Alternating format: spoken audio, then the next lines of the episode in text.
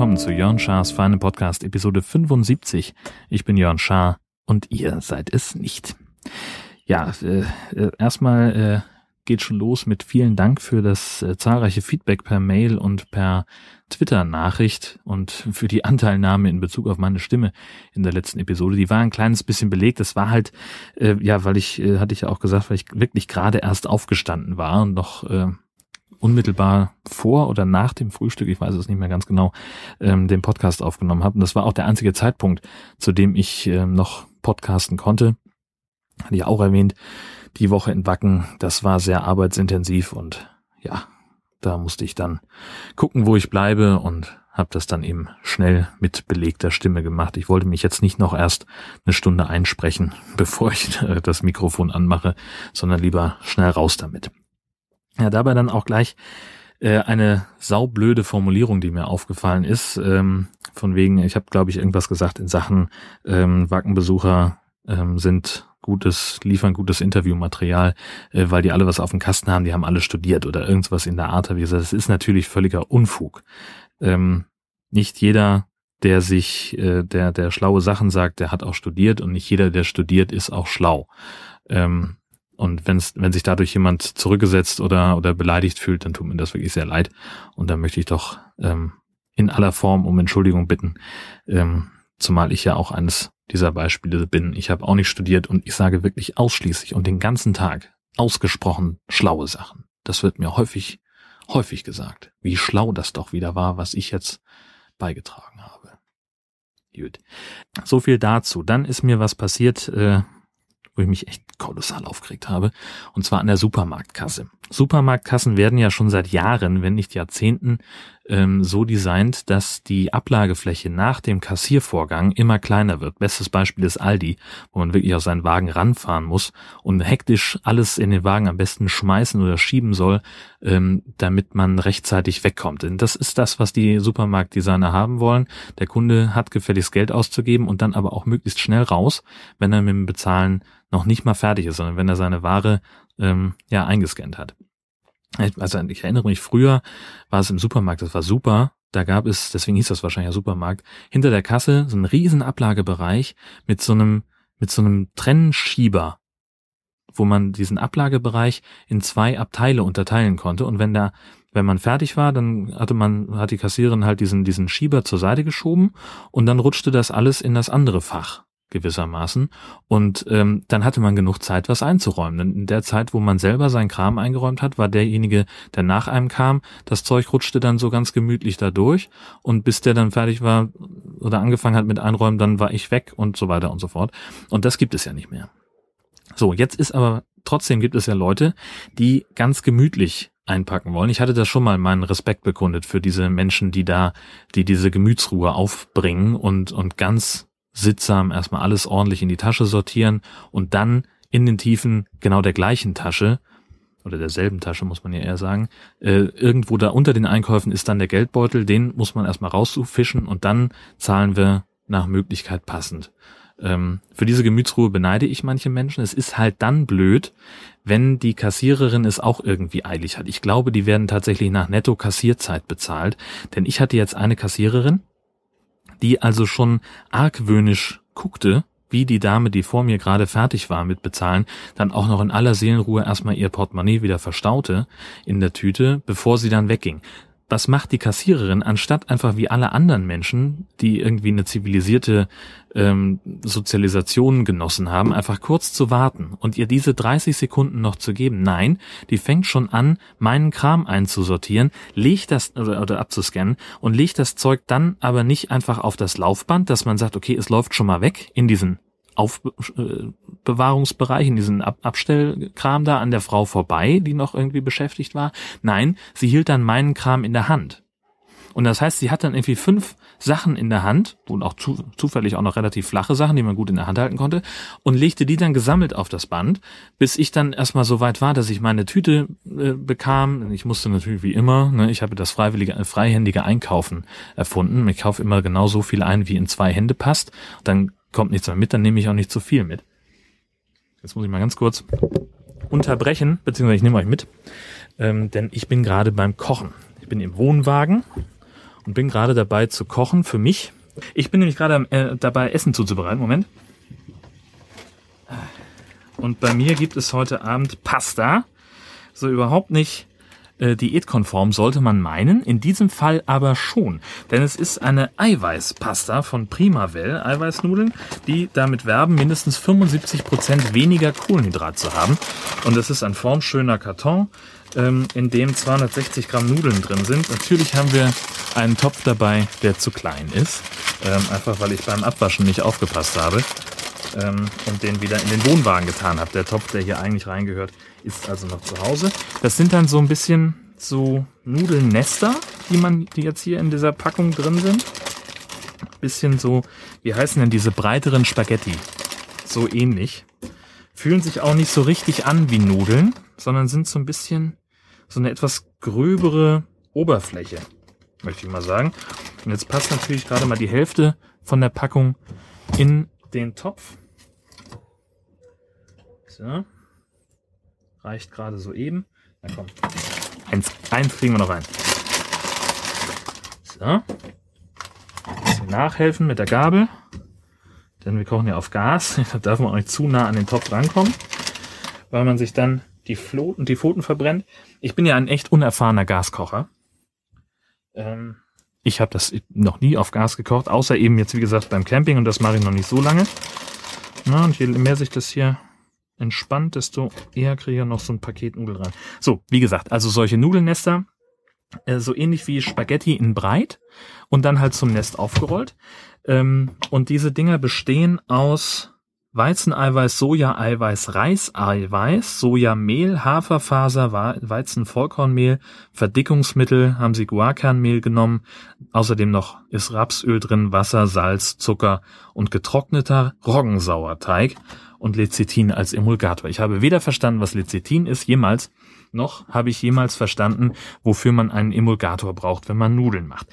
Gut, die sind jetzt im Topf, da können wir uns wieder wegrumpeln aber hier mit diesem Gorilla Pod, dieses ähm, flexible Dreibeinstativ, das ich verlinken werde, wenn ich dran denke, ähm, an den Küchenschrank gehangen. An dieses, über dem Herd ist ein offenes Küchenfach und da habe ich einfach die Füße so rumgebogen, dass eine Art Halterung entsteht und dann konnte ich relativ bequem ähm, da reinsprechen.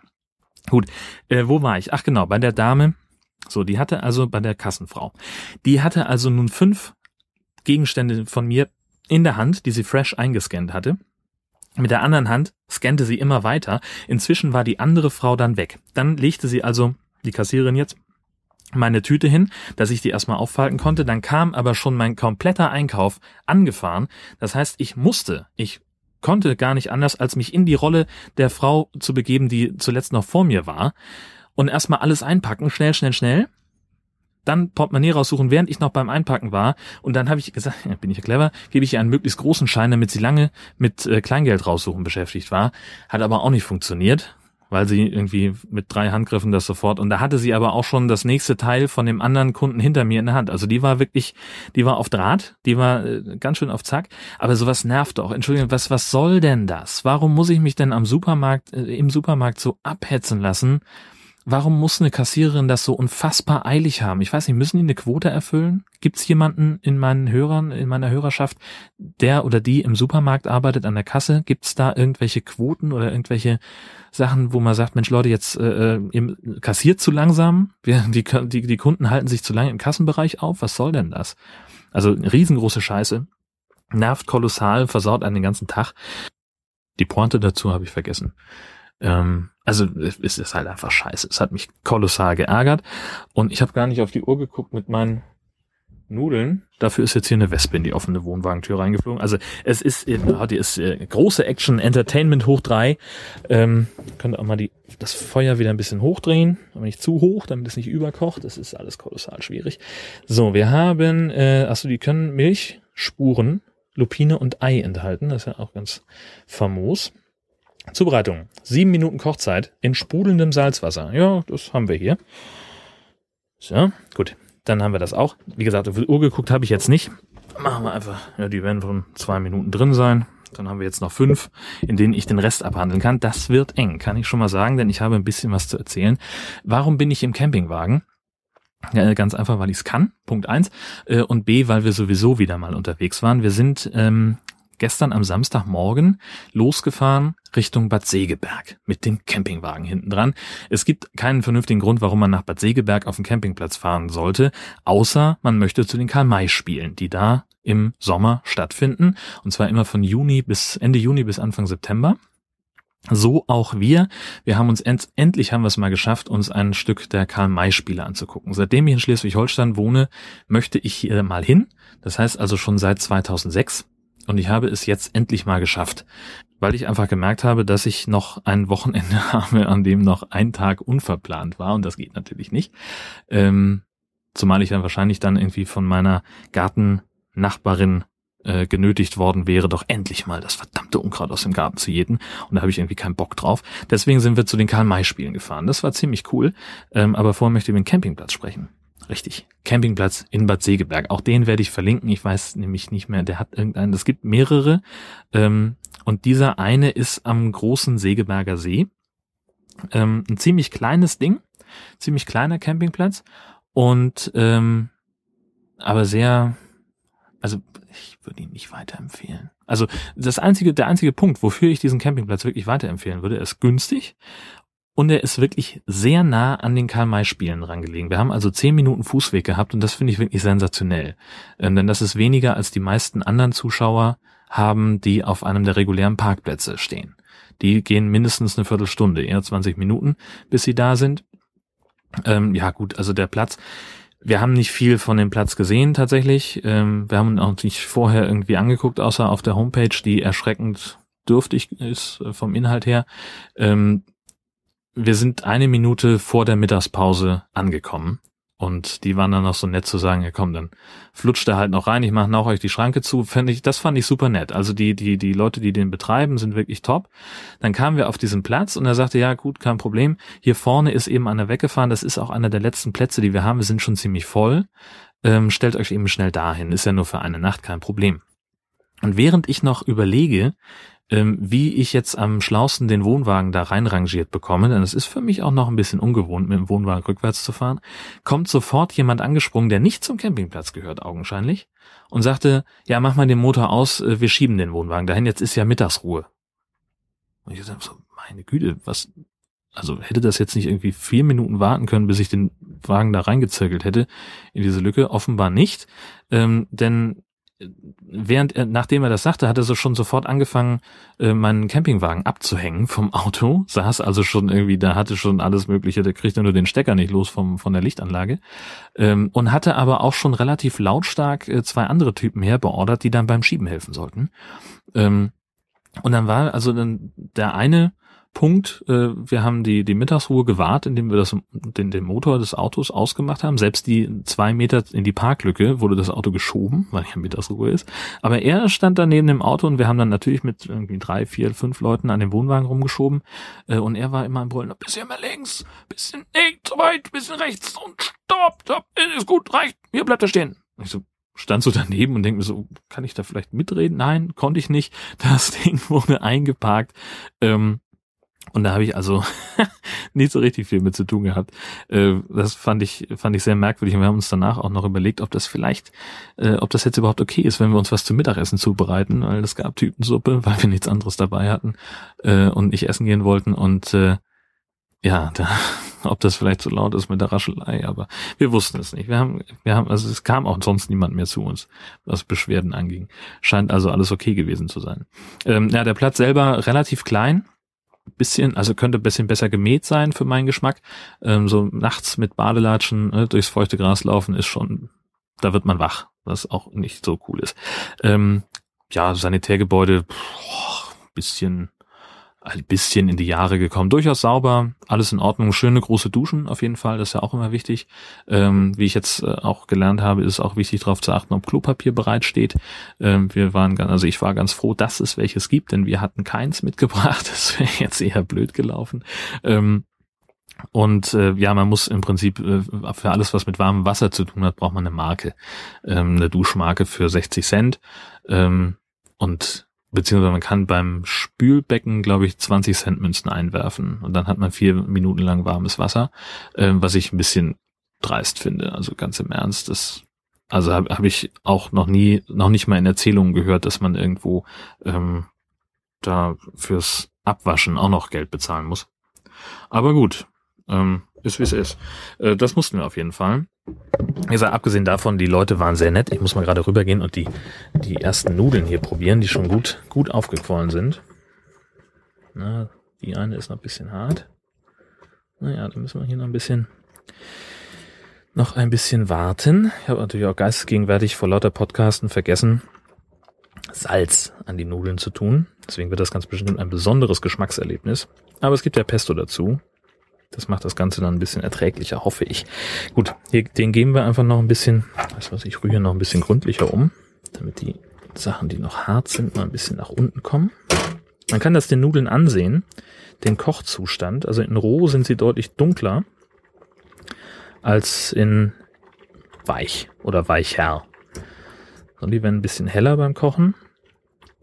Wenn wir das jetzt hier ein wenig durchrühren, ja, dann rumpelt's natürlich, ganz klar aber es gibt zumindest die Chance, dass das dann besser klappt.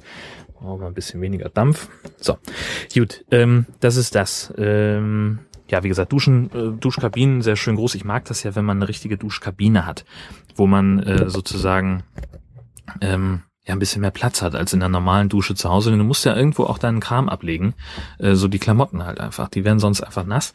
Und ähm, in dem auf dem Campingplatz, wo wir sonst waren, hier in Kiel in Falkenstein, da gibt's halt so einen Vorraum mit so einer Bank wie im Schwimmbad wie in der großen Gruppenumkleide vom Schwimmbad. Äh, da legt man seine Sachen ab und dann hat man so Duschkabinen, wo man dann reingeht. Und hier ist es halt so, ähm, in Bad Segeberg, wo wir jetzt übrigens nicht mehr sind, aber ist egal, ähm, dass man eine Tür hat und dann kommt man in so einen kleinen Vorraum und da ist abgeteilt durch einen Vorhang dann die eigentliche Dusche dahinter. Das ist dann ganz gut. Ähm, da kann man gut mitarbeiten. Ähm, die Klamotten bleiben trocken. Auch hier wieder, wie gesagt, Duschmarke finde ich echt schwierig. Ähm, gut, andererseits, man hat dann für vier Minuten, naja, dreieinhalb Minuten mit Vorlauf warmes Wasser. Für mich reicht das. Ähm, wenn man jetzt ein Langduscher ist, dann muss man halt entsprechend länger. Aber ich wüsste, ich weiß einfach nicht, was ich länger als vier Minuten unter der laufenden Dusche machen soll.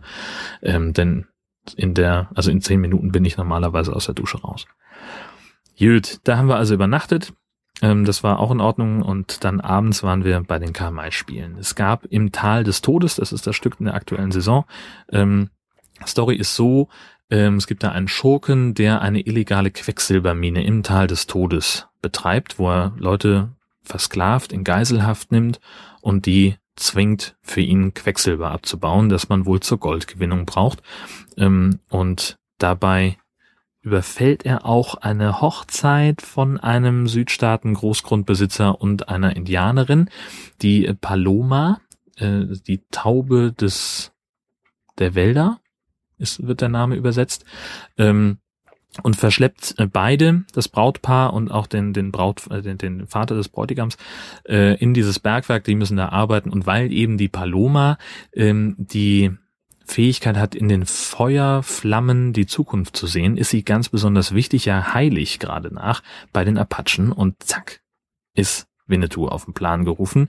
Stellt sich auch noch raus, sein Kumpel Old Firehand, dieses Jahr gespielt von Ralf Bauer, hat einen Sohn, ähm, der zwar mit Sam Hawkins unterwegs ist und da eigentlich auch relativ safe ist, ähm, um die, die Fähigkeiten der Westmänner zu lernen. Äh, der Bengel wird aber verschleppt, landet dann auch in der Mine, und dann geht's natürlich erst richtig los. Ne? Dann muss hier mit viel Ballerei und Hauerei äh, müssen alle befreit werden, die Indianer kommen und es wird alles, also man ist so ein bisschen, ähm, es ist ein bisschen überwältigend, äh, weil das halt auch recht unübersichtlich ist, weil es gibt halt gute und böse Weiße und es gibt gute und böse Indianer. Und unsere Nichte, die mit dabei war, die hat dann zwischenzeitlich mehrfach nachgefragt, so wer ist denn jetzt, für wen sind wir denn jetzt eigentlich? So, weil sie das, also, und wir mussten dann auch erstmal so, oh, warte mal, wie hält man die jetzt auf der Bühne auseinander?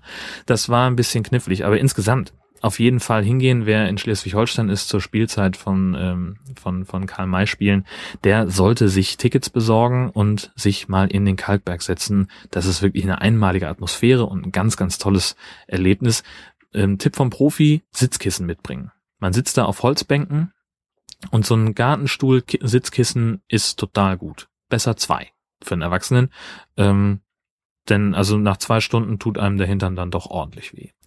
Ähm, zum Thema Karten kaufen kann ich gar nicht so richtig viel sagen, denn das Online-Verfahren zumindest ist scheiße. Also davon würde ich die Finger weglassen. Es gibt äh, Karten an ganz vielen Vorverkaufsstellen, man kann auch telefonisch bestellen. Online würde ich es nicht noch einmal, also jetzt weiß ich ja, wie es geht, jetzt würde ich es nochmal machen, aber es, ich habe mich da echt sehr geärgert. Äh, man kann da also erstmal geht es schon los damit, die Sitzplätze auszu auszuwählen. Man hat dann so eine Grafik, wo die Sitzkategorien sind und äh, dann muss man erstmal den Block auswählen, in dem man sitzen möchte und dann so die verschiedenen Ränge auswählen, in dem man und dann kommt man an so dann muss man eintragen, wie viele Karten man haben will. Entsprechend vergrößert sich dann der Cursor. Das ist wieder ganz schlau und dann kann man halt anklicken, so gruppenweise, ähm, wie viele Plätze man braucht und wie die neben die, geht also nur, dass die nebeneinander sind, vor und hintereinander geht es nicht. Ähm, und dann kommen wir ja an den Punkt, äh, wo es dann, also wenn man diese Bestellgeschichte, so weit gehe ich noch mit, das ist in Ordnung. Aber wenn es dann ans Bezahlen geht, dann wird's knifflig, ähm, weil diese, diese Bezahlvorgang, diese Formulare, die man da ausfüllen muss, diese Eingabemasken, halt so komplett mal nicht erklärt sind. Also die sind natürlich beschriftet mit Name, Adresse und Postleitzahl und sowas, aber es wird nicht erklärt, was da für eine Eingabe erwartet wird. So zum Beispiel beim Thema Handynummer. Äh, schreibe ich normalerweise meine Handynummer, Vorwahl, Schrägstrich, Rufnummer. Und dann steht da, wenn ich auf Weiter drücke, einfach nur in Rot, Fehler, bitte geben Sie eine gültige Handynummer ein. Es erklärt mir aber niemand, was eine gültige Handynummer ist. Beim dritten Versuch habe ich dann rausgefunden, dass sie wollen, dass man plus 49, die Vorwahl ohne Null und dann die Rufnummer alles in einem durch eingeben soll. Das dauert aber seine Zeit, bis man das rausgefunden hat und in der gleichen Zeit läuft die Session weiter. Da läuft so ein, so ein ich will nicht sagen Countdown, aber steht am rechten Rand, äh, wir schließen die Session um so und so viel Uhr. Und entweder bist du dann so weit, so weit, dass du auf Weiter gedrückt hast, um die Session zu verlängern, oder aber deine Bestellung verfällt. Dann fängst du von vorne an. So, das ist schon mal Punkt eins mit der Rufnummer. Das hat mich genervt. Dann hat man Adresse und Rufnummer und alles und E-Mail-Adresse ist dann soweit klar. Dann muss man die Bankverbindung angeben. IBAN, klar, auch ohne Leerstellen. Das mache ich einfach bei, bei digitalen Systemen, wenn es darum geht, das in ein Formular einzutragen, gebe ich die immer ohne Leerstellen ein. Das scheint funktioniert zu haben. Dann steht da drunter Swift-Code. Habe ich schon mal von gehört, dass es sowas gibt, aber ich glaube, der wurde mit der Umstellung auf IBAN den schrecklichen abgeschafft. Deswegen gibt es jetzt die BIC dem Bank Identifier Code oder wie das Ding heißt. Ich habe den da einfach mal eingetragen, es kam keine Fehlermeldung, scheint geklappt zu haben. Und dann wird's richtig geil, dann kommt unten drunter noch so ein Dropdown-Feld, wo man dann auswählen kann zwischen EE, EM und ESM, wo nicht daneben steht, was das ist. Und dann sitzt du erstmal da und sagst ja, Freunde, was soll ich denn jetzt anklicken? Klickst vielleicht im Zweifel gar nichts an, merkst aber dann, huch, das ist ein Pflichtfeld, ja, verflixt. Also deswegen, ich wusste immer noch nicht, was das für ein Pflichtfeld ist. Wir müssen mal kurz eine Nudel probieren. Sekunde. Ja. Mhm. Mhm. Ja. Al dente. Völlig in Ordnung, aber komplett salzfrei. Haben wir aber einen ganz coolen Eigengeschmack. Hoppla. Ähm, damit kann man, das kann ich mir vorstellen. Ähm, jetzt geht es nämlich darum, die Nudeln abzugießen. Ich habe nichts dabei zum Abgießen. Ich bin ein furchtbarer Idiot, was Nudeln abgießen angeht. Ähm, denn mit dem Deckel kann ich es nicht. Da ver verbrühe ich mir immer die Finger. Und ein Sieb haben wir, wir haben natürlich weder ein Sieb noch ein Deckel dabei. Das macht das Ganze jetzt nicht gerade einfacher, würde ich sagen. Aber ich bin einfach die coole Sau des Tages und behelfe mir mit Schüssel und Löffel und Gabel vorher erstmal Feuer aus. Aber Feuer aus, war das nicht so ein Fachbegriff beim Kinderversteckspielen? Ich weiß es nicht mehr. Feuer aus. Gut, also weniger Dampf auf die Flamme, weniger Gas. So, jetzt fischen wir das hier mal raus. So, äh, zurück zu diesen Auswahlmöglichkeiten beim SEPA-Lastschriftverfahren von äh, den Karl-May-Spielen in Bad Segeberg. Auch eine geile Themenkombination fällt mir gerade auf. Ähm, stellt sich raus, wenn man diese, diese einzelnen Punkte in diesem Dropdown-Feld anklickt, dann erklären die sich auch. Also das steht dann also EE für Einzel Einstellungen oder was weiß ich. Also irgendwas mit Einzel jedenfalls, dass sie diese Daten nur einmal benutzen dürfen. Und dann gibt's eben noch die Variante, dass man das auch mehrmals ver verwenden darf für den gleichen Zweck und die Universalerlaubnis für alles. Ne? So, wer sollte das einstellen? Ich weiß es nicht. Ähm, das gibt's aber auf jeden Fall auch noch. Witzig ist übrigens dieses Nudelwasser von diesen Eiweißnudeln. Das hat jetzt so eine leicht grünliche Färbung bekommen nach dem Kochen. Ich bin gespannt, was es damit auf sich hat. Gut, die Nudeln sind in der Schüssel. Das Besteck ist auch am Start. Jetzt muss ich noch das Pesto finden. Sekunde. So. Pesto ist wahrscheinlich im Kühlschrank. Nicht. Pesto ist wahrscheinlich im Vorratsschrank. Oder ist es hier? Nee, hier ist es auch nicht. Ich weiß, ich habe Pesto gekauft. Extra für diesen Zweck, falls es Pasta gibt. Sekunde. Ja, da hinten. Moment.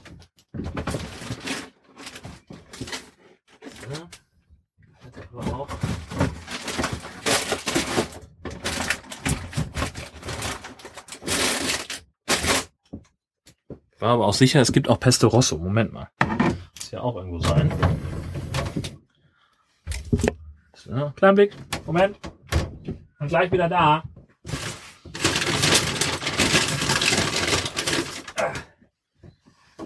Wunderbar. Das haben wir. Da brauchen wir nur noch einen kleinen Löffel. Moment. So. so den halben Wohnwagen auseinandergenommen, so klingt es zumindest. Aber ich habe tatsächlich nur Besteck aus der Schüssel geholt. Aus, aus der Schublade, versteht sich.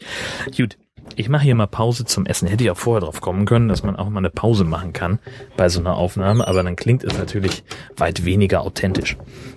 Beziehungsweise ihr wollt möglicherweise auch hören, was mein erster Eindruck ist von diesen Eiweißnudeln. Sekunde.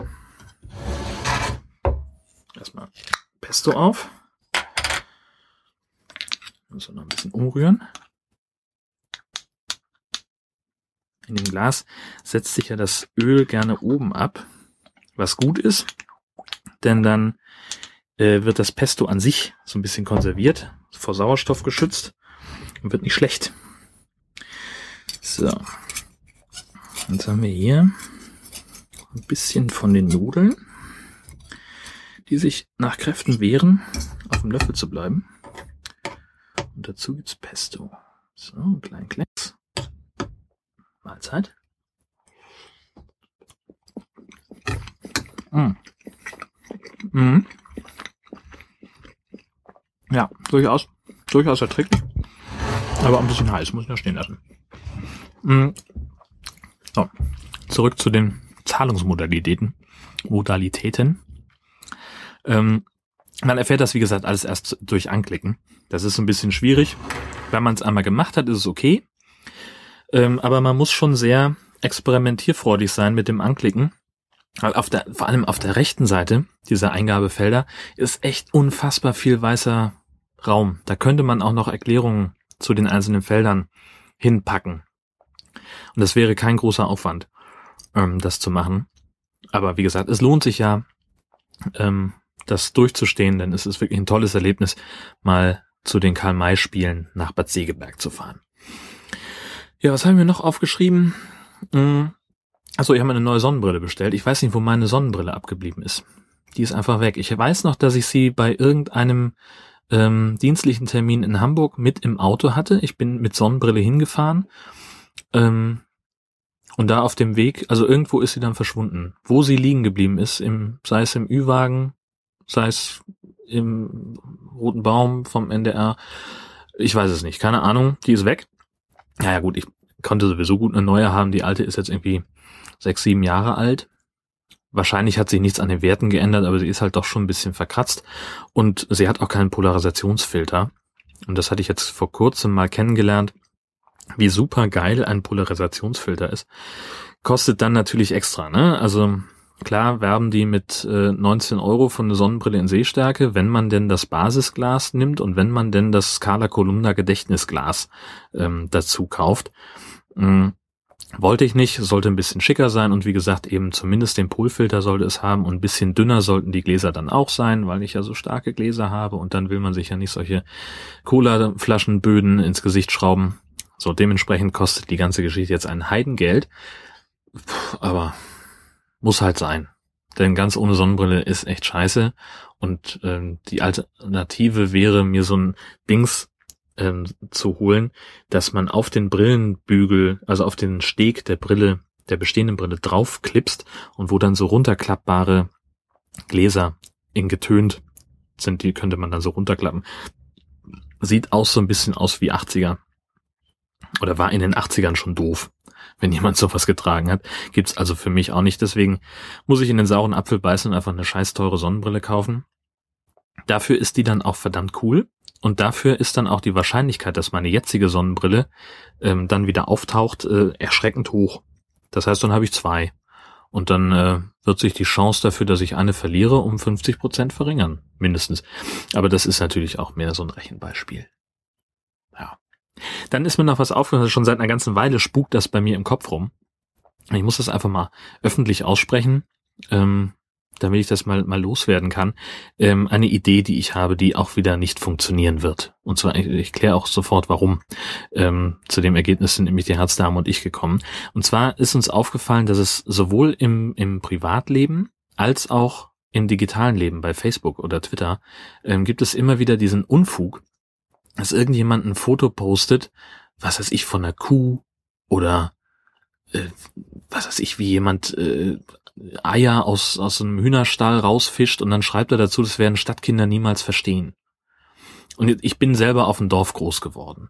Und ich habe überhaupt null Bezug zum Thema Landwirtschaft, überhaupt kein bisschen, nichts. Und ähm, so meine Frau, klassisches Stadtkind, genauso wenig also vielleicht doch eher ein bisschen mehr, weil sie sagt, also ihr Schulweg damals äh, ins Gymnasium führte an einer Kuhwiese vorbei. Ähm, dann hat sie schon mehr Bezug zur Landwirtschaft als ich.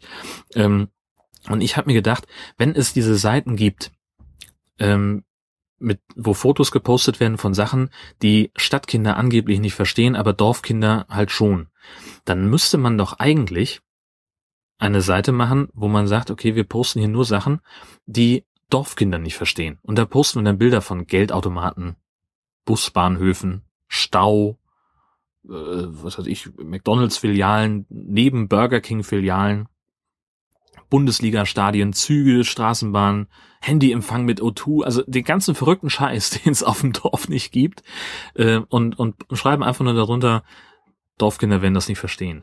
Das Problem an dieser ganzen Geschichte ist, dass wahrscheinlich auch sonst niemand die feine Ironie darin verstehen wird und dass, dass es dann einfach ganz schlimme Anfeindungen geben wird. Ähm, es sei denn, man erklärt diesen, diesen Zusammenhang immer wieder oder man postet direkt auf so einer Seite unter einem Bild, wenn jetzt jemand ein Foto ähm, postet von diesem komischen Samenzeug, weißt du, wenn man so, ein, so einen langen Grashalm hat wo oben schon diese Samen dran sind, diese, äh, und die kann man so von unten abziehen, hat man so ein komisches Gebilde in der Hand. Davon posten Leute Fotos und sagen, Stadtkinder werden das nie verstehen. Ja, mein Gott, es ist Gras. Grassorten gibt es auch in der Stadt, auch in der Länge. Verrückte Welt. Wer hätte das jemals ahnen können? Und darunter als Antwort sozusagen posten, einfach vielleicht auch kommentarlos, äh, ein Busbahnhof oder eine U-Bahn-Haltestelle. Und vielleicht dann doch dazu schreiben. Ja, das müssen wir. Dorfkinder werden das hier nicht verstehen. Wie gesagt, versteht keiner, klingt entweder wahnsinnig arrogant, so, du, da heißt entweder heißt es, äh, der scheiß Stadtmensch, äh, oder äh, alle zucken die Schultern und sagen, was? Äh, so, und dann ist der Witz weg. Also ich finde es schreiend komisch, äh, aber es würde wahrscheinlich äh, in der Kürze der, der benötigten Zeit niemand verstehen müssen. Ich selber brauche ja mindestens anderthalb bis drei Minuten, um das zu erklären und Vermutlich hat niemand darüber gelacht. Wenn doch, bitte ein kurzer Hinweis in die Kommentare, würde mich sehr freuen. Was mich ansonsten auch sehr freut, und dann äh, ist auch gleich Zeit für mein Abendessen, ähm, ist der Podcast-Eintopf. Darüber hatte ich schon mal gesprochen dass sich ähm, relativ spontan über Twitter eine Gang von Leuten zusammengefunden hat, die gemeinsam einen Meta-Crossover-Riesen-Podcast bauen will zum Thema Eintopf wie gesagt, wie das jetzt hundertprozentig entstanden ist, weiß ich aus dem Kopf gar nicht mehr. Habe ich auch da schon nicht so richtig verstanden. Aber alle sagen, es sei meine Idee gewesen. Super. Also wir kommen auf, es ist, sind, äh, was ich, sieben, acht Podcasts, ähm, die zum Teil alle oder bis auf meinen eigenen Podcast alle ein, ein spezifisches Thema haben und wir sprechen über Eintopf. Alle anderen haben jetzt ihre Folgen schon fertig produziert. Da sind also Hobbykoch-Podcast ist dabei, der Gabelbissen-Podcast, auch ein Podcast äh, ums Kochen. Ähm, Proton-Leute haben äh, eine Folge gemacht, wo sie sich so ein bisschen von der wissenschaftlichen Seite an den ähm, Eintopf annähern. Ähm, dann haben wir damals TM und vor 100, äh, die haben gemeinsam einen geschichtlichen Überblick über die Geschichte des Eintopfs äh, gegeben, wo äh, Steffen dann mit seiner Oma zusammen über Eintopf gesprochen hat, äh, wo sie uralte Kochbücher gewälzt haben und darüber gesprochen haben, wie sich das alles so entwickelt hat. Ähm, Daniel vom Brombeerfall, der hat in seinem Radreise-Podcast 4812 ein Rad-Tatui gekocht, auch ganz Welt, Weltklasse. Und jetzt ist es also, im Prinzip ist der Podcast-Eintopf schon fertig, insofern als die Zutaten da sind. Was jetzt von mir noch fehlt, ist das Zusammenrühren des Ganzen. Und äh, also ich soll jetzt oder ich will jetzt auch eine große Podcast-Folge machen, wo die alle als Einspieler auftauchen. Und da soll es natürlich auch ein bisschen mehr geben als nur das reine äh, Zwischengeplänkel, das von, von mir kommen kann, ähm, sondern es, ich möchte auch ein bisschen Inhalt beisteuern. Ich habe da schon so die eine oder andere Idee. Das braucht aber noch ein kleines bisschen an Vorbereitung. Und deswegen wird also die fertige Podcast-Folge voraussichtlich am 6. September erscheinen. Das ist dann ähm, auch wieder ein Sonntag. Das wird dann eine reguläre Folge äh, von Jörn Schaas feinen Podcast sein. Halt unfassbar viel länger, als ihr sie jemals von mir gehört habt. Denn ähm, allein die Proton-Leute und äh, die beiden Geschichtspodcasts haben jeweils etwas mehr als anderthalb Stunden beigesteuert. Trotzdem super interessant auf jeden Fall anhören, kann ich schon jetzt sagen. Die sind auch schon online, die Folgen. Deswegen könnt ihr euch da schon ein bisschen durchklicken, wenn ihr wollt. Ich setze eine Menge Links äh, in die Show Notes. Äh, ich verspreche aber nicht, dass ihr dann nicht enttäuscht seid, wenn ihr dann meine äh, große, lange Spezialfolge hört, wo dann alles nochmal auftaucht. Mhm ja, so viel dazu. Das ist, äh, also ich freue mich da schon sehr drauf und ich muss jetzt nur noch ein bisschen äh, gucken, wie ich meinen Teil so umsetzen kann, wie ich, wie ich das so, so ein bisschen ja noch hinkriege dass ich da auch noch ein bisschen was Inhaltliches beisteuern kann, dass es eben nicht nur so ein, ja, und jetzt kommen wir zu den Jungs von damals CM, die haben sich angeguckt, wie die Geschichte des Eintopfes überhaupt so war. Darüber will ich ein bisschen hinauskommen und ich will auch noch ein bisschen was beisteuern. Ich möchte auch mein eigenes Eintopfrezept beisteuern und vielleicht ist das schon der rote Faden. Ich glaube, so werde ich es, äh, das kann ich schon mal sagen. Das wird der rote Faden sein, dass ich mein eigenes Eintopfrezept koche. Ich glaube, sowieso sollte jeder ein Eintopfrezept haben, das für ihn special ist. Ähm, und an der Zubereitung dieses Eintopfes schlängeln sich dann die Einspieler entlang von den anderen. Das stelle ich mir zumindest im Augenblick so vor. Ob das nachher klappt, wird zu beweisen sein. Wichtig ist, es gibt ganz viele Einspieler. Es gibt irgendwie noch irgendwelchen Inhalt von mir zum Thema Eintopf äh, und es gibt auch mein eigenes Lieblingseintopfrezept, ähm, mit dem ich euch belästigen werde. Und es wird super werden. Und ich rechne im Augenblick damit, dass die Folge dann, ich habe noch nicht zusammengerechnet, wie viel es wirklich wird, ähm, aber so drei, vier Stunden könnte es schon sein. Und ich bin sehr gespannt, ob es euch gefällt. Ähm, ja, ich glaube, das wird ganz cool. Und jetzt werde ich mal meine Nudeln endlich essen. Ich glaube, jetzt sind sie wirklich schon kalt, ähm, aber macht nichts. Äh, ich wollte das auf jeden Fall hier alles noch loswerden. Ich sage vielen, vielen Dank fürs Zuhören. Macht das am besten auch nächste Woche nochmal, äh, wenn ich mich dann wieder melde mit weiteren schlauen Sachen, von denen ich jetzt noch keine Ahnung habe. Ich sage Tschüss und bis bald.